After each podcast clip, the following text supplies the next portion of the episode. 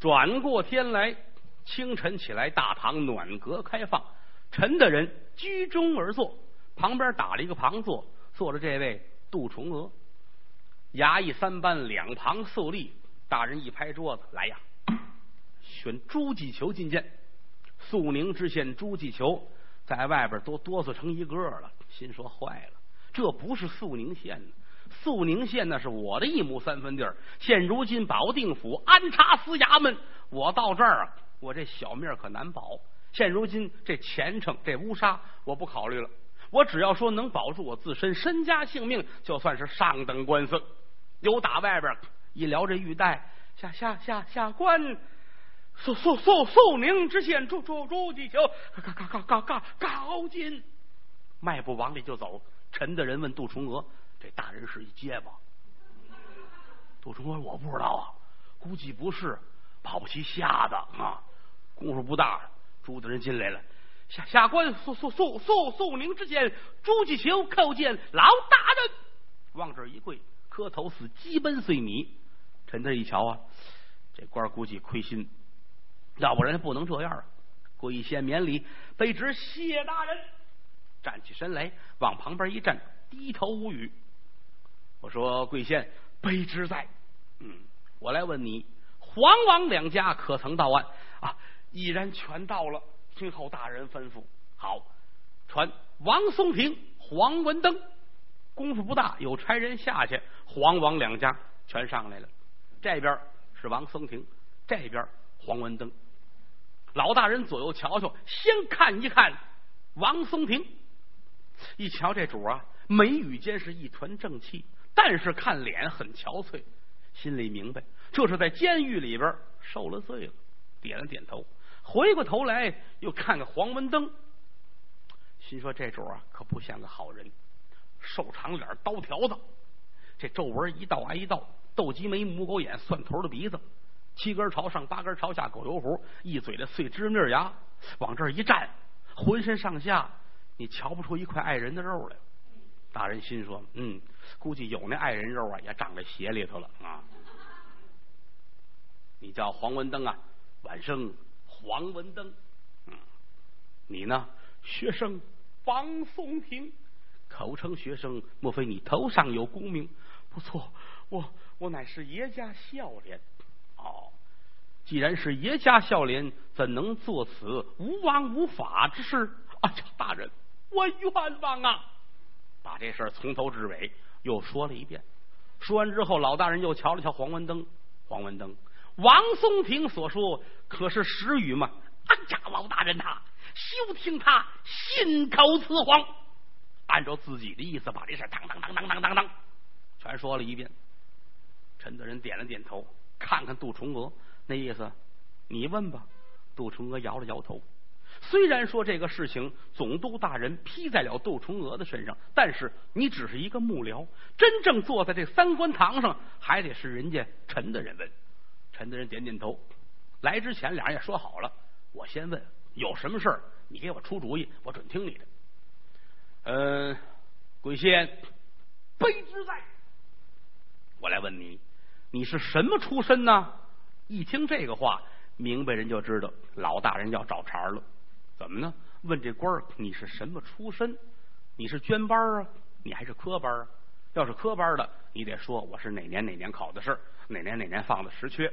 这样的官呢，哎，你还算是正经一步一步走过来的。要是捐班，你是拿银子买的，当时对你的态度就不一样。赶紧往上叩头，老大人。学生二甲进士的底子，癸未年间秋闱录取。哦，在京候补几年呢？在京候补六载，得放肃宁石阙，大人详查。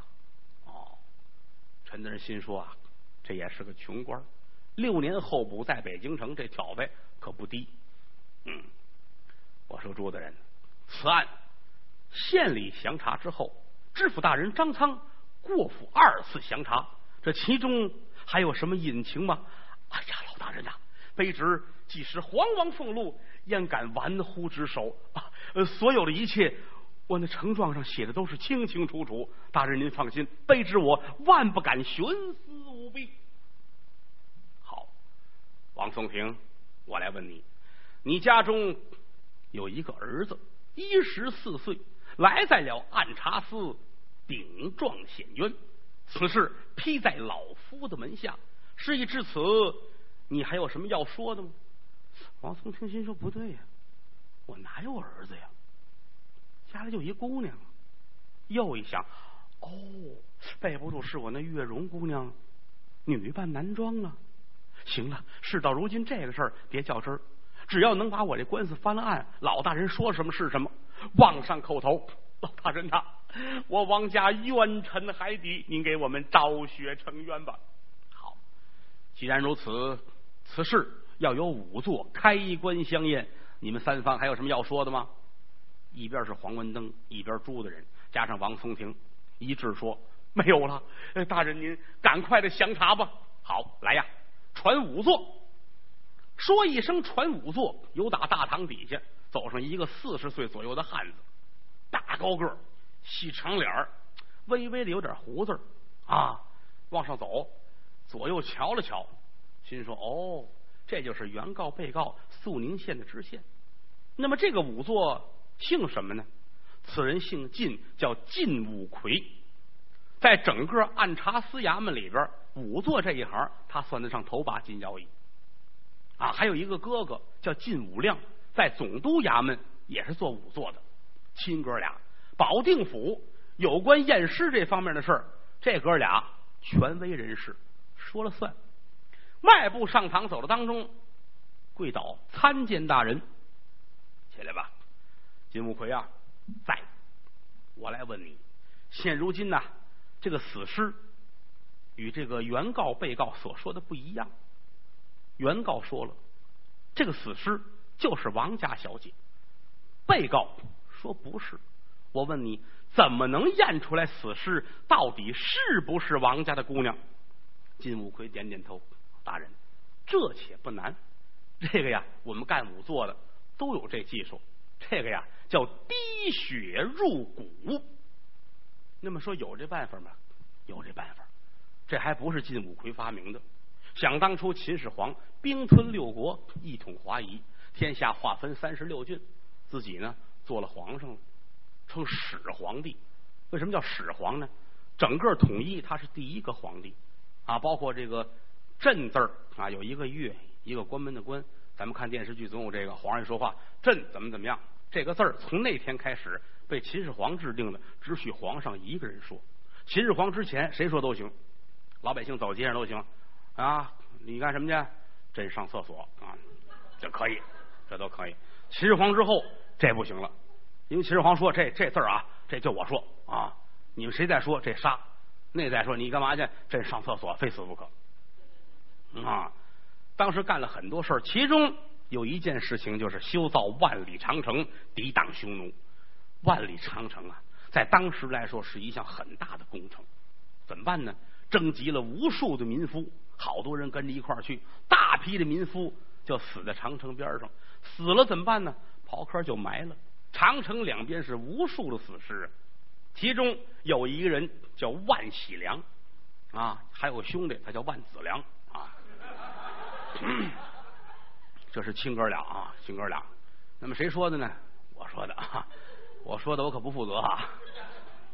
也有人说他叫范喜良啊，这民间传说年头太多了，咱也闹不清楚。两种说法都有，也叫万喜良，也叫范喜良。家里有老人的，您回去问问啊，问问那个经历过秦朝的人，可能还知道。这个万喜良呢，娶妻孟姜女，两口子十分的恩爱，没想到。把这位万喜良抓走了，修长城去了。您想啊，他是念书的人呢，一天到晚的写个字儿，念个诗，看个书，这个行，干不了活他那手拿笔写仨字儿，得撂下歇会儿啊啊，赵钱孙这就得歇会儿啊，半个小时再拿起来理啊。你想想，肩不能担，手不能提，修长城这不开玩笑吗？结果就死了。死了之后埋在长城底下了。后来孟姜女送寒衣背着衣服包。从长城那边开始找找自己的丈夫，哪儿有啊？哪儿是我的丈夫范喜良啊？啊，心里很难过。一路之上找遍了长城，老百姓看着也可怜，大伙儿给出主意，这儿有吗？那儿有吗？互相传，谁知道万喜良啊？赶紧告诉一声，他媳妇儿来了。呼，瞧着孟姜女，大伙儿都眼泪汪汪的，很多人站在旁边很感慨。哎呀，这是太不容易了，走一处哭一处，趴在长城边上哇哇的哭，谁瞧见都心疼，都指着他说，看见了吗？孟姜女哭长城，千古绝。一人一来，这就是这歌啊。那会儿是流流传下来了啊，流传下来了。后来有人出主意，说长城两边有尸骨啊，挖出来看吧。挖出来认不出来了，面目全非，就剩白骨头了。有人给出主意啊，把你手上啊扎破了，鲜血滴入骨头。如果这个血渗入骨头了，说明就是你丈夫。也不知谁给出主意，孟姜女真信啊，挖出来就挤，挖出来就挤，一个不是俩不是啊，又打长城那头开始弄，一直到山海关这边啊，简直后来就贫血了啊，没有多少血可值得挤的，到最后挖出一柱来，哇，这一挤，呲灵一下子血渗进去了，孟姜女这通哭，哇，嚎啕痛哭，整个长城嘁哩喀啦嘁哩喀啦全倒了啊！秦始皇一听，哦，怎么着，出这事了？是啊，来一女的趴那一哭，这长城。整个塌了，秦始皇很高兴啊，这女的找来吧啊，我任命她拆迁办的主任啊 啊，这个后来说没等来啊，这孟姜女抱着丈夫的死尸跳海死了，秦始皇很惋惜，你看看这是啊，培养一个这个干部很不容易啊啊，这留下这么一个传说，后来《洗冤录》有一本书叫《洗冤录》，就写下来了。啊，这个滴血认骨，说这个能判断一下是不是亲人。那是不是呢？这是骗人，确实是骗人。仵作都会这个，他有一种药粉啊，藏在指甲里边到时候呢，他跟这骨头弄在一块儿，他有一手彩儿，反正这挺挺厉害的啊。你瞧不出来，来了之后呢，他你看这边看没有啊，这边也没有啊，两边都检查完了啊，反正他人有一套东西啊啊。不是说变戏法的祖师爷都供五座吗？谁说的？还有这么一传说啊，所以今天公堂之上，晋武奎说了有办法，您放心吧。哦，大人说好，那怎么个办法呢？把这事儿一说。不过话说回来啊，要想滴血认骨，这死人的骨头必须过三年。怎么还得过三年呢？是啊，不光是过三年，而且皮肉褪尽，只剩白骨头，白骨头见了三光，在野地里三年，这样的骨头才能滴血刃。大人一听，那可等不了，知道吗？三年的时间，这等不了。还有别的办法吗？说有，只能是蒸一蒸这个骨头。这骨头断下一段来，放在笼屉里蒸，要连蒸三次。每次呢，哎，是一个时辰，一个时辰是俩小时，蒸俩小时。每蒸两个小时，就算过一个夏天。连蒸三次，等于过了三年。三年之后，刷洗干净，骨头放在这儿，把这苦主的这手拿过来，刺破了。鲜血滴进去，如果说这血能滴进骨头去，那说明他们就是亲人。大人说好，既然如此，赶快准备啊！后天一早，咱们蒸骨相验。晋武魁从堂上下来，回家准备，准备什么呀？准备了一个小木盒，小木盒干嘛用呢？准备装银子。准知道官司打到这程度，两家有一家亏心的。无论是谁，你得上我这送银子来，等着吧。等来了吗？真等来了。知县大人朱继求由打公堂上下来，往旅店里边走，这一道上没停嘴，骂这皮事呸！倒霉倒霉你身上了，知道吗？当初不听你的话啊，何至于如此？丫鬟春红何用死？何必二师相抵啊？啊！倒霉倒霉你身上。要不然我撑死乌纱帽不要了，我身家性命还是有的。现如今算完了啊！就这一次一低谷，这真相大白。老爷，我这脑袋交给你了啊！哼，哎，往回走，过了。嗯来到店房，黄文登也是低头无语，坐在这不说话。皮顺一瞧，老爷真急了，站在旁边瞧着。等老爷都说完了，话也说没了，坐在这喘大气了。皮顺乐了。您怎么了？您怎么这么小心眼儿？呸！这是小心眼儿的事儿吗？我这脑袋都快没了。呵，皮顺，你太混了，你啊，你太混了，你啊，怎么能这样呢？啊！哎，哎呀，没有金刚钻不揽瓷器活，我有办法。你有什么办法？我跟您说，仵作这个玩意儿，他们都有弯弯绕，这东西咱们得听他的，他准有办法。他要想让这血滴进去，就能滴进去；他要说不想让它滴进去，还就滴不进去。哦，那那你认识那仵作？我给您瞧点东西。一伸手，拿出一封信来，这是咱们肃宁县那稳婆写给晋武奎的。嗯，他们怎么认识？他们都是混仵作这行的，他能不认识吗？而且他们之间。是亲师兄弟儿啊！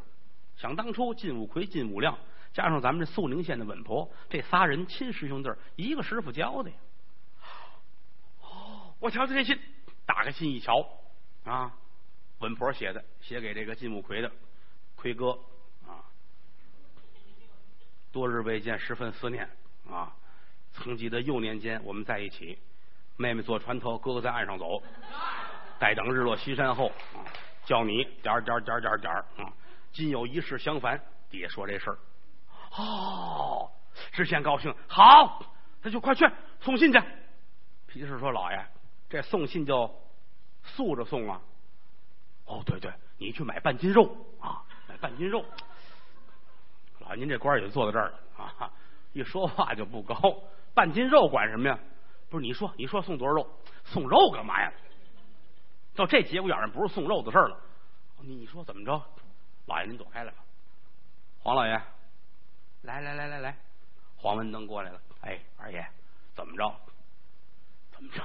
事到如今没别的了，掏银子吧？啊，还掏银子？还掏银子？你可不是给我花，你也不是给老爷花，你给你自己花，你知道吗？嗯，如果说这银子不花。滴血进骨进不去，你就输了。你这万贯家财都赔人王松亭不够，你知道吗？你这命都没了。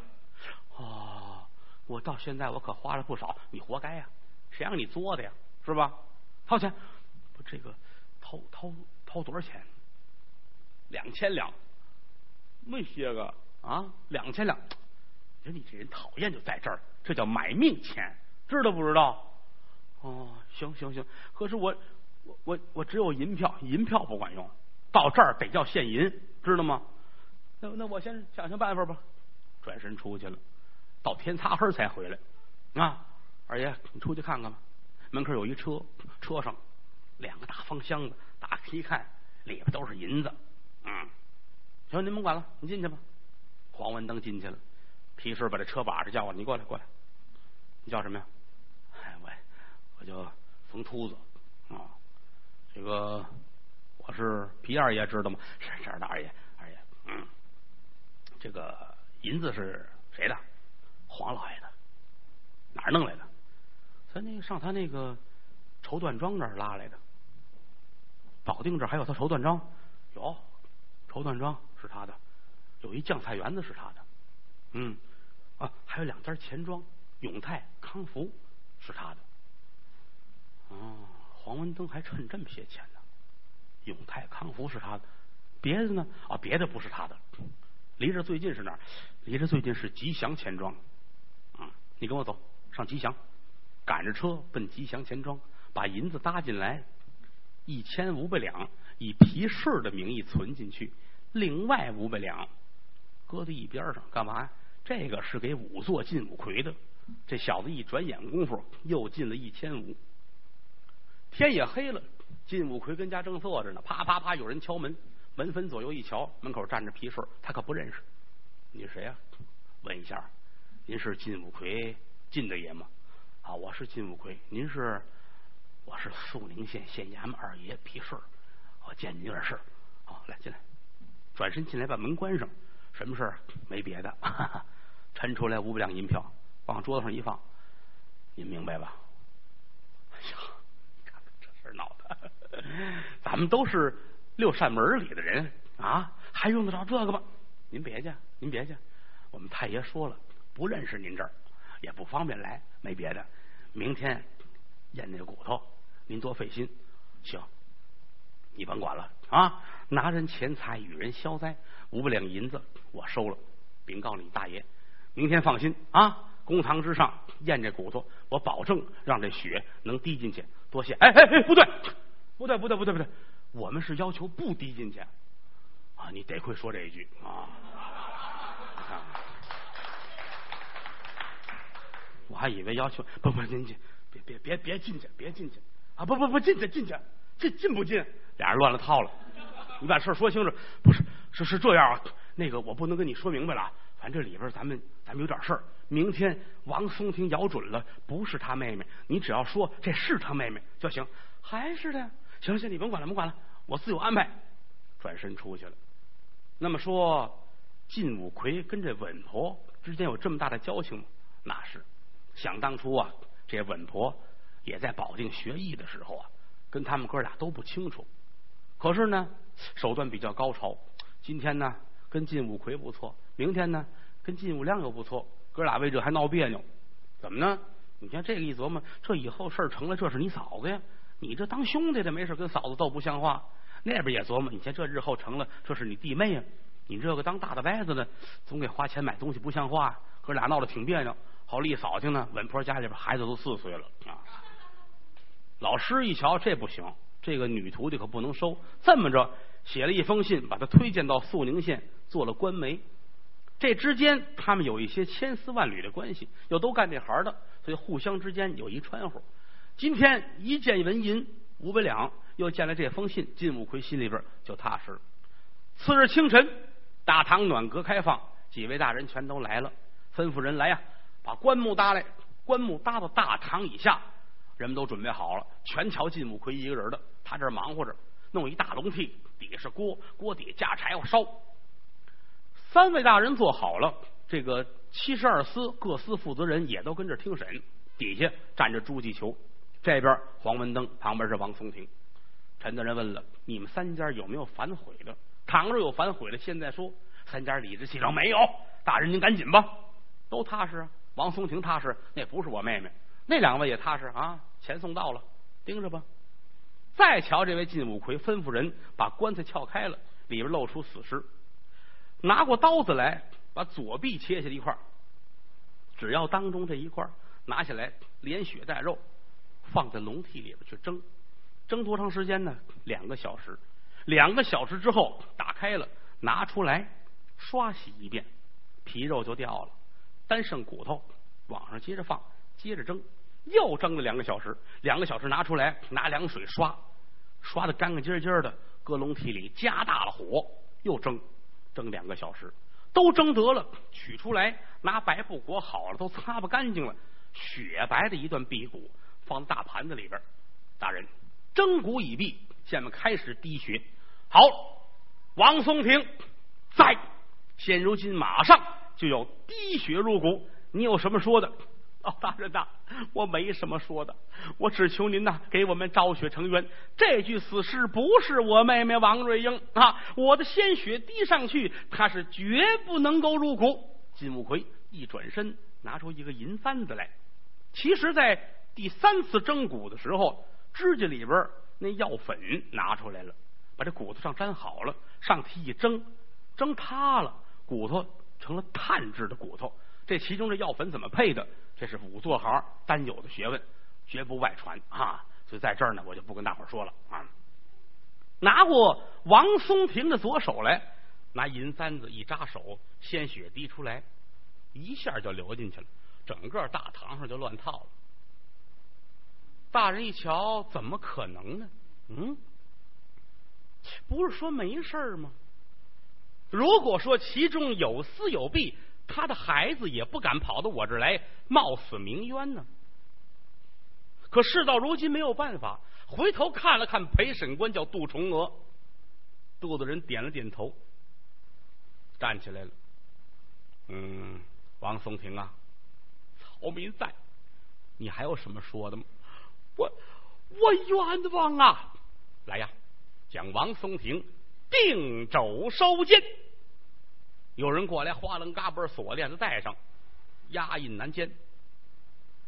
这边肃宁县这位县的老爷朱继求往这儿一跪，是哭天抹泪啊！哎呀，老大人，我冤枉啊！啊，刁民王松亭，他害我呀！无论如何，您得给我洗清冤枉。哦，原来是这么回事呃，黄文登，你有什么说的？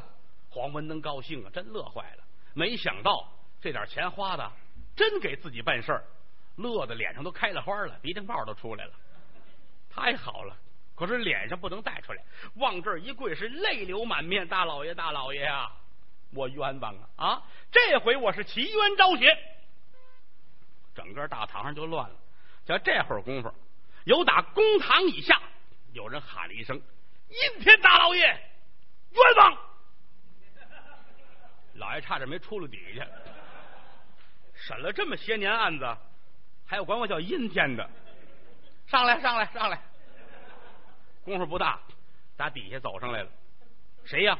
大英雄李七、李金鳌，往这一站，是一团的正气啊！参见大人，你姓什么叫什么？还没说话了，旁边知县站起来了。我认识他，我他打过我呢。这就是他啊，知府也是他打的啊！今儿可抓住他了啊。大人点点头，来呀，锁上他。旁边差人过来，哗楞嘎嘣锁上了。锁上知县大人还闹了：“你锁我干嘛呀？你 啊啊！不是锁你，废话，锁他。”铁链子往李金鳌的肩膀上一搭，李七爷丝毫没有反抗。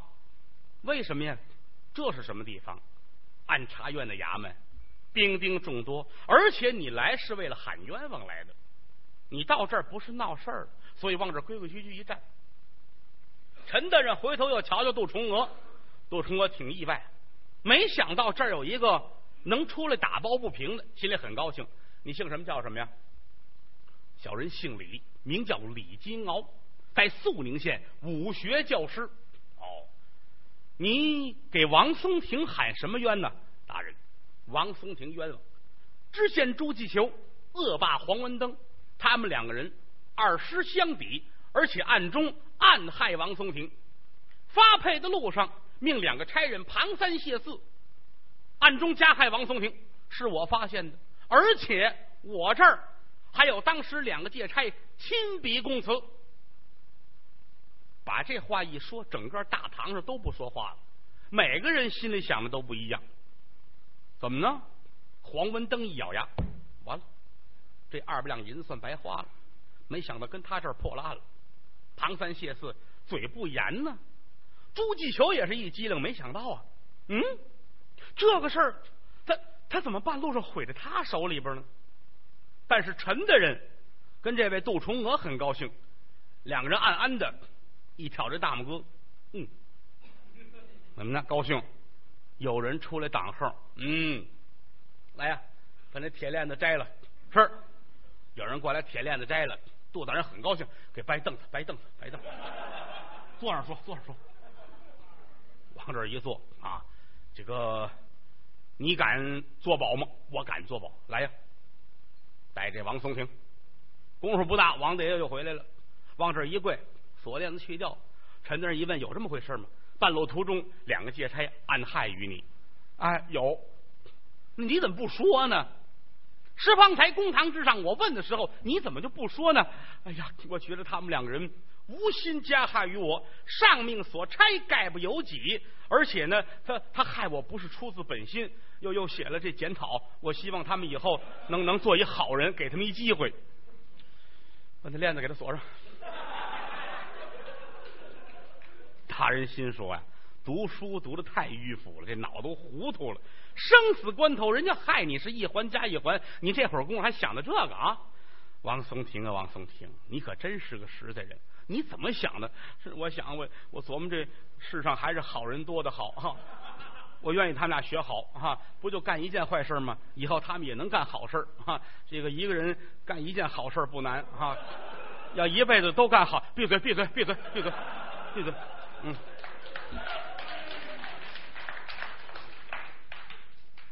既然如此的话，这个事情还需要到肃宁县提调庞三谢四。另外，你刚才说到了，这里边还有这位二爷皮顺，有这么回事吗？李希说：“没错，就是那小子跟这里边发坏，把他叫来就知道这事儿真假。”大人点点头。肃宁县卑 A 之在，我来问你，皮顺可曾到吗？啊，他没没没来，没来，说谎。其实呢，一块儿来，而且这会儿就跟堂底下那儿瞧着呢，没说啊，没没来。好，呃，来呀，有把王松亭押回监中，这个黄文登，呃，肃宁县卑职在，你们取保候审吧。把人打发走了，公堂上就剩下李七、李金鳌了。李金鳌啊，何人与你作保啊？你要随传随到。启禀大人，整个保定府举目无亲，无人与我作保。那么说，李金鳌这么英雄，跟保定就找不出一作保的来吗？不是，有的是朋友，但是李七爷这人呢，不愿意麻烦人，不愿意因为这个给朋友找事儿，所以说没有。哎呀，大人一琢磨，这怎么办呢？你要说没有，你走不了啊。嗯，这个整个我们保定府练武术的，你你都不认识，我跟他们都不认识，不熟。这个唱戏的，你有认识的吗？没有。说相声的呢？没有。听相声的？也没有，他人说这怎么办呢？你认识我不认识啊？不认识。哎呀，这没节骨眼了。这个，就这会儿功夫，有打大堂底下有人喊了一声：“启禀大人，小老儿我愿作保。”说着话，随着声音，腾腾腾走上来了。谁呀？开店的掌柜的，姓宋，宋旭光。往上一走，撩衣跪倒：“启禀大人，我愿意给他做保。”哦，太好了。姓什么叫什么啊？叫宋旭光啊，在这儿开一座店房，我愿意给李金鳌做保。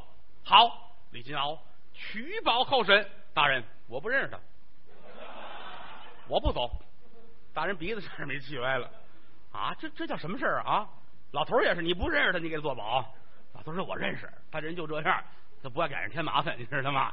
大人点点头，行了，李金鳌啊，你暂且下堂，随传随到。把人都打发走了，回到了后堂，剩下俩人：杜重娥、陈锡章。一商量这事儿，陈大人说：“重娥呀，你瞧这事儿怎么办呢？”杜重娥想了想，我看这事儿事中必有蹊跷。如果说王瑞英真是身怀六甲、大肚子时候，他哥哥不敢领他上大堂相验去，更不敢让他的儿子现如今月牙上告，一层一层的告到保定府来。分明是从中啊，有人暗下马脚。我认为肃宁县嫌疑很大。那么你说这事儿怎么办呢？我觉得现如今只有我私访肃宁这个事儿才能见个水落石出。哎呀，这个崇娥呀，天气很热呀，五逢六月的，这很辛苦。您甭管了，哈，这是咱们为官患者应尽的职责。从这儿出来，转身，杜崇娥回了自己的家，把事儿跟媳妇儿交代交代。我准备肃宁私访，媳妇叹了口气：“冲哥呀，我提醒你一句，到那儿去，孤身入虎穴，无论如何你要小心，而且压住你的脾气。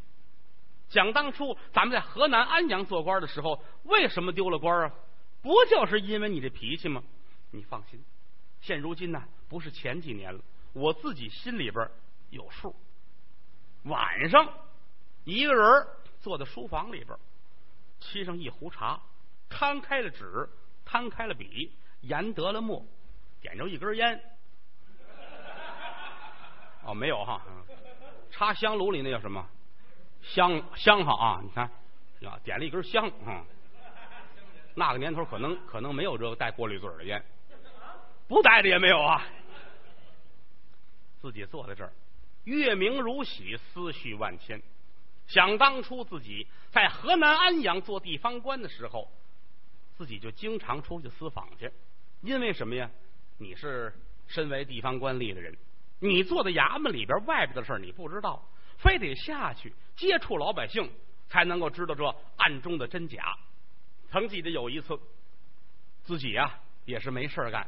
赶上天降大雨，出去私访去，走到半路途中啊，开始小雨，到最后这雨是越来越大，呵，雷声滚滚。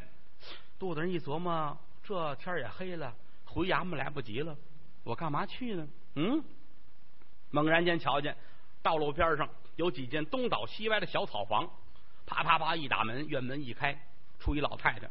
您找谁呀？好，我是行路之人啊，打这路过，也没带着雨伞，遍体都湿了，在您这儿借宿一宵。老太太说：“这不太方便，怎么呢？我家中孤儿寡母，我今年呢都八十五了，打十七岁守寡到现在啊，叫一个儿子，我是玉洁冰清啊，我这个专业的贞洁烈女啊。这些年我这家里边没来过男人，你要是来了，让人一传去啊，这个你那个年纪，我这个岁数，有会说的，不会听的。”知道吗？我跳进黄河洗不清，我得顾全这个是吧？杜冲哥说：“这个您放心啊，我啊背背雨，一会儿这云彩过去，这个雨停了我就走。这么着进来了，一瞧老太太屋里挺破啊。说您不说还有一儿子吗？说我儿子现如今呢，嗯嗯不在家，他现在这个呃混流氓这一行啊，出去了这些日子身上刚刺点花哈，嗯挺忙的，不在家。”还有一个，我着急，就是我儿子要回来，瞧你跟屋里，他能跟我急了，你知道吗？您等着吧，雨停了您就走。行，坐着跟老太太聊天，雨不光不停，越下越大。坐在这个厅里边，就看这院里边养了一堆野草闲花。老太太养的花没什么好花，狗尾巴草啊什么的，就这个长得挺好，反正。而且在院子里有一棵挺高大的花就这花挺大，尤其这花啊，有人脑袋这么大个啊。说着话呢，就回头瞧这花猛然间一道炸雷下来，把杜重娥吓一跳，咔一声，一道闪电整打这花上，就觉得这花啊，好像是一个人在低着头，这个雨水从花上淋下来，好像一个人在哭。杜重娥觉得这不对呀，嗯，一阵阵觉着后脊梁直刮冷风，这怎么回事呢？这个老太太，您这花儿，嗨，闲着没事院里种点花这大花叫什么呀？这个我也不知道，这我儿子也不跟哪儿鼓究呢，搁在这儿了。你要喜欢，哪天你挖走吧。哎，好嘞！一会儿功夫，雨过天晴了，杜大人回了衙门了。转过天来，派差人过来挖这个，一起这花花底下有一具死尸啊？怎么呢？老太太那儿子在外头见义勇为，打死一好人啊，弄家来给埋了，杀尸害命。无意中因为这私访。破获一起案件，所以杜大人愿意出去走一走啊，而且出去呢也从来不扰民，自己带着干粮带着水啊。因为临走的时候，夫人都嘱咐别吃老百姓的饭，别喝老百姓的水。而且这次无论上哪儿道远，八百里瀚海，自带干粮自带水。杜大人还问呢，要不带干粮不带水，渴也把你渴死，饿也把你饿死啊啊！所以这次呢，杜大人是决意私访。临走之前，来在了直隶总督衙门面见总督傅额庆。来到这儿，有人通禀，往里就走。一进门一瞧啊，总督大人那儿在书房里边啊，正吃饭呢啊。听过前文书都知道哈，总督大人呐，文不成武不就，嗯，也不老会说话的，最大特点能吃啊，而且最爱吃抻面。今天一进门往这一坐，一瞧，呵。这这大桌子，顶我这桌子十个大，摆开了就大人一人。傅国庆光一膀子穿一汗摊儿，把辫子盘在脑袋上，往这一坐，大长筷子一尺四啊，啊，那那离着都远啊，呵，珍馐美味，这桌上都摆满了。打这边开始啊，刀削面、抻面、龙须面啊，这这钵盂儿、凉粉儿啊，手擀面，什么都有，反正都是面啊。大人很高兴，托一小碗，三根一回，三根一回。啊，坐着吃，很高兴。一瞧杜重娥乐了，重娥呀，我很想你，快来，快来，快来，快来！我有军国大事与你商议。杜重娥很感动。不管怎么说，在直隶来说，人家傅国庆是头一把的官员，脑子里想的还是百姓，跟我商量什么军国大事，这是从没有的事儿。哦，大帅，您说什么事儿？我又发明一种窜儿，知道吗？我告诉你，哎，这对虾煮熟了，切成片拌上韭菜花，拿这和面，我能吃三碗。杜重娥站起来了，回大帅，我能吃四碗。啊，这是军国大事吗？嗯。你来什么事儿啊？啊，启禀大帅，哎，先把这蒜给我啊！你说有这总督好得了吗？堂堂堂，一边吃一边听书。杜重娥把审这案子事儿全说了一遍。现如今我打算下肃宁前去私访。哎呀，这么热的天儿，你上那儿去，你这不是自找罪受吗？哎，为了百姓的冤苦，我觉得值。嗯，他这事儿是这样啊，我跟你说啊，这个年头死一个两个老百姓无所谓，你注意这脚不能伸得太深，万一拔不出来，这以后可是麻烦事儿。老帅，您放心，我自有分寸。等会儿再走，我给你带点东西。大帅，要是面就算了，算了。你看，肃宁有卖面的地儿。你看，你看，你看，跟我开玩笑。嗯，给你这个，拿出一铜牌来啊，上面写着“直隶总督挂提督衔凭此牌提调各省人马”。拿过来，你拿这个啊。凡是咱们直隶里边的州城府县。啊，不管是巡检司啊、守备啊，瞧见这个了，要多少兵给多少兵，拿我这牌哪个面馆随便吃啊！杜重光心说，最后一句还得落在这上头。哼！从这儿出来回家，乔装改扮啊，跟自个儿媳妇说：“你把我那个便衣拿出来啊！”拿出来，准备好了，穿上之后，整个一瞧，就是一个云游四海的先生啊，一个游方的医生。带着自己贴身的二爷丁贵两个人由打保定出来，赶奔肃宁县。一路之上就给人家看病。那么说他学过看病吗？咱过去人都这样啊。十年寒窗未把官当，当不了官怎么办呢？做小孩王。小孩王再不行，那就是走四方啊，把这个游方郎中当。这仨是挨着下来的。一路上来在了肃宁县，走进肃宁。看了看，小城市虽然不大，但是看着挺舒服的啊！街上人来人往，做买的、做卖的，推车的、担担的，卖米的、卖面的、卖油的、卖蒜的、卖葱的、卖炭的，卖什么都有吧。四处瞧了瞧，一瞧路边上有一个小酒馆心说行了，我上酒馆里边坐会儿吧。一般这个茶馆、酒肆啊，是串闲话的好地方啊。推门进来了，小伙子迎出来了，哟，这先生您来了，来来来来，快坐快坐快坐。迎着窗户这儿有张桌子，擦了擦桌子，您坐您坐，往这儿一坐，旁边二爷丁贵傍边坐好了，有什么吃的，什么都有，烧黄二酒，各种小菜哈，什么面、饺子、米饭全都有啊，嗯，面就算了，总吃也受不了，你给我弄几个小菜啊，嗯，来点酒，这个主食一会儿再说，哎，功夫不大，全摆上了。一瞧这酒还不错啊，打鼻子一闻啊，清香。来呀，伙计，喝一口。哎呦嚯，客爷，这可不敢当。哈哈，您喝您的，谢谢您。别介，我是别处的人啊，初次到肃宁来，认识你，咱们这是缘分。来，喝一盅啊，那怕什么呢？来来来来来，丁贵也撺掇，伙计高兴，端起来滋滋滋来三杯。他好喝酒，可平时呢，掌柜的管着不让喝。为什么呢？这伙计原来喝酒喝的挺凶，早晨一睁眼，滋溜滋溜先弄半斤啊！这门板一开，客人还没来，他睡着了啊！喝太多，后来管着他。今天掌柜的不在家啊，他对着机会了，左一杯右一杯，三杯五杯喝，也喝不了多少，他自个儿喝一坛多。嗯，这人一喝多酒啊，这嘴就拦不住了。为什么呢？过去有一传说啊，说这做酒的时候啊，当时咱们都知道这酒字一个三点水。一个有字儿啊，有字儿说明那个时间，就那个点儿喝酒是最合适的。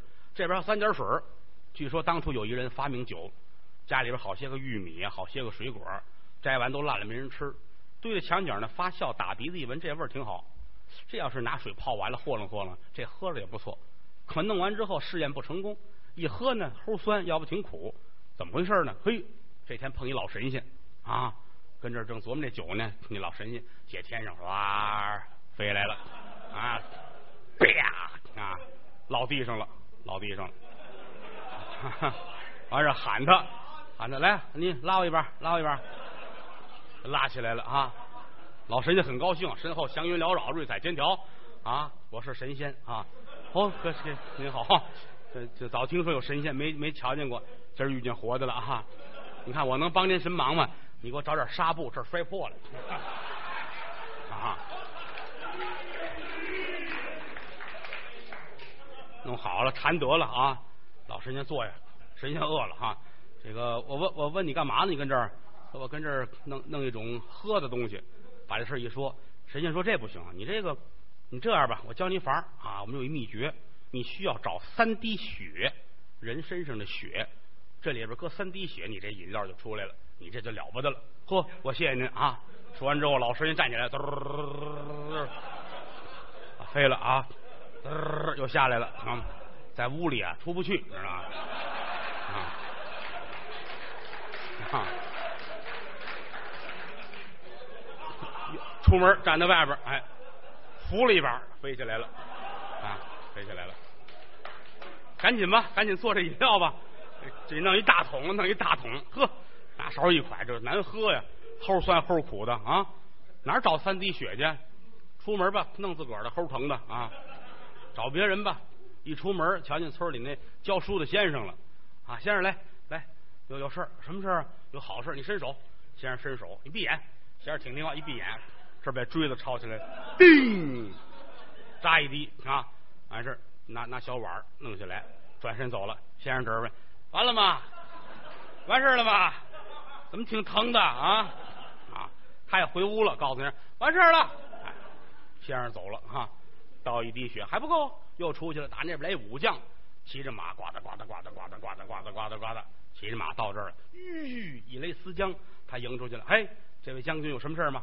我问你啊，这个京城怎么走啊？啊，这个怎么怎么走？怎么怎么？你等会儿，等会儿，来到这儿不容易，送您点东西，您闭眼吧。武将很高兴，什么事啊？啊，拿针烫扎滋，走吧啊。武将也走了，这滴也到里边了啊。哎呀，这个要了亲命，还差一滴，村里都没人了，都逃荒去了。嗯，杀谁呢？怎么办？这一想，哎，想半天，村口那还一疯子。得了，他也不懂事，甭跟他客气了，带锥子去了啊。疯子跟人正坐着呢啊，抓疯子，叮，扎了一下，拿小碗接一滴血，转身走了。这疯子回头看看他，这人是疯子啊。回来之后，这滴鲜血搁里边啊，和楞和楞，拿勺一舀，喝，好喝。打这儿起，世上有的酒啊，为什么呢？人们坐那刚开始喝酒的时候啊，都很文气。来，咱们喝一杯啊！来来来来来，这是文人那那滴血啊。喝着喝着来劲儿了，脚踩凳子上，喝喝喝，这就是那武将。再喝打起来就是那疯子那血，是吧？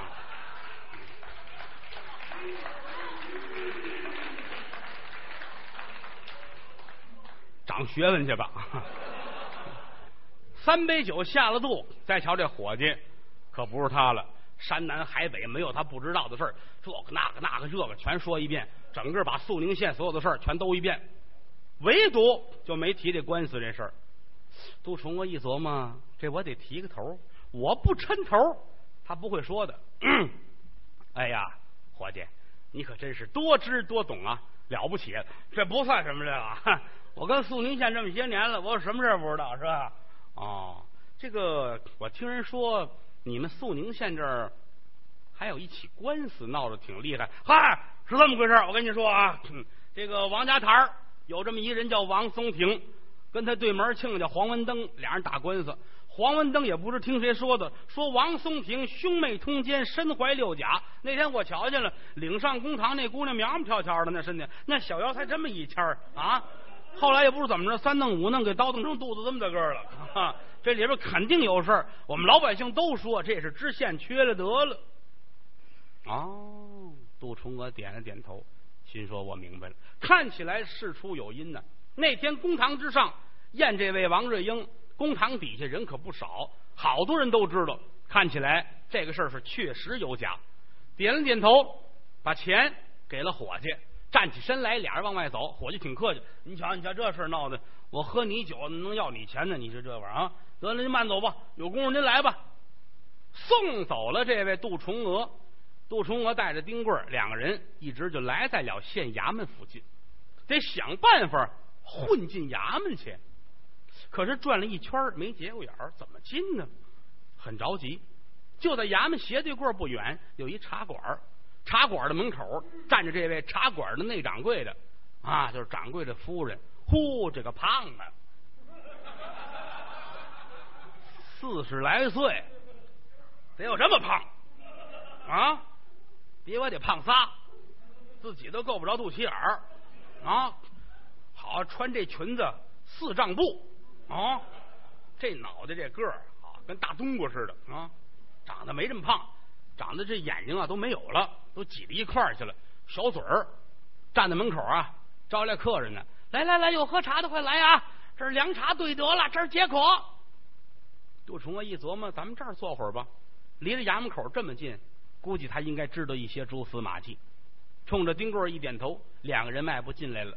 呼，这茶婆子热情，快坐快坐快坐，来来来来来，让到这儿坐啊！杜重娥很高兴。这个内掌柜的，哈哈，您也坐吧。不不不，不行不行，我不能坐。我们掌柜的说了，当家的因为这事儿跟我急过，我要坐他回来打我，那怎么呢？我一坐凳子就塌啊啊！那你这不能总站着，我有一铁凳子单焊的，知道吗？那太沉，那后院我弄不出来啊！跟前面站会儿，没事没事没事，您喝水，摆上一盘瓜子儿，弄了一盘萝卜，弄点茶食蜜饯，给沏了壶茶，坐在这儿。哎，这个您今年贵庚啊？我还小呢，哈 哈小奴家四十七啊！杜冲我心说，这都快赶上老冤家了啊，还小奴家呢啊！哦，这个掌柜的呢？掌柜的没在家，出去了，出去买粮食去了啊，没在家。呃，今天下午喝茶的人不多，可不嘛？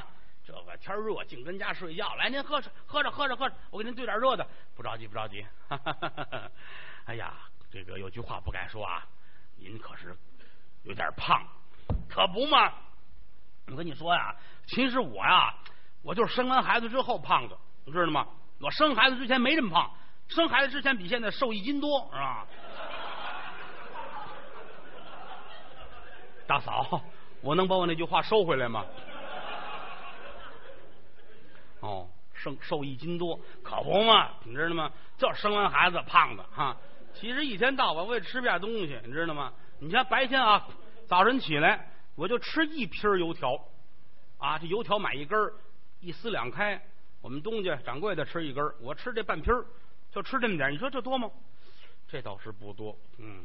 那中午你吃的多，中午也不多呀，啊，中午我吃那个这么大的馒头，我吃一个半，就吃点青菜，什么都不吃啊。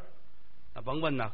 你晚上吃的多，晚上我就吃两颗黄瓜呀。你说这不是缺着得了吗？喝凉水也长肉，一天吃这么点玩意儿，不够半斤粮食，我能胖成这样？哎呀，杜春国也纳闷啊，这你找大夫瞧瞧。嗯，你这玩意儿一天这三顿就吃这么点儿，你还能胖成这样？这很奇怪。是啊，我也纳闷你这怎么回事？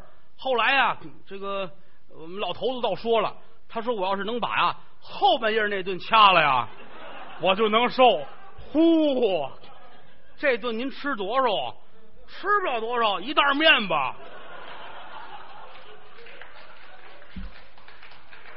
大嫂就这样吧，上面健康挺好的哈，挺好，挺好，挺好。那不行，买衣裳费料子，你知道吗？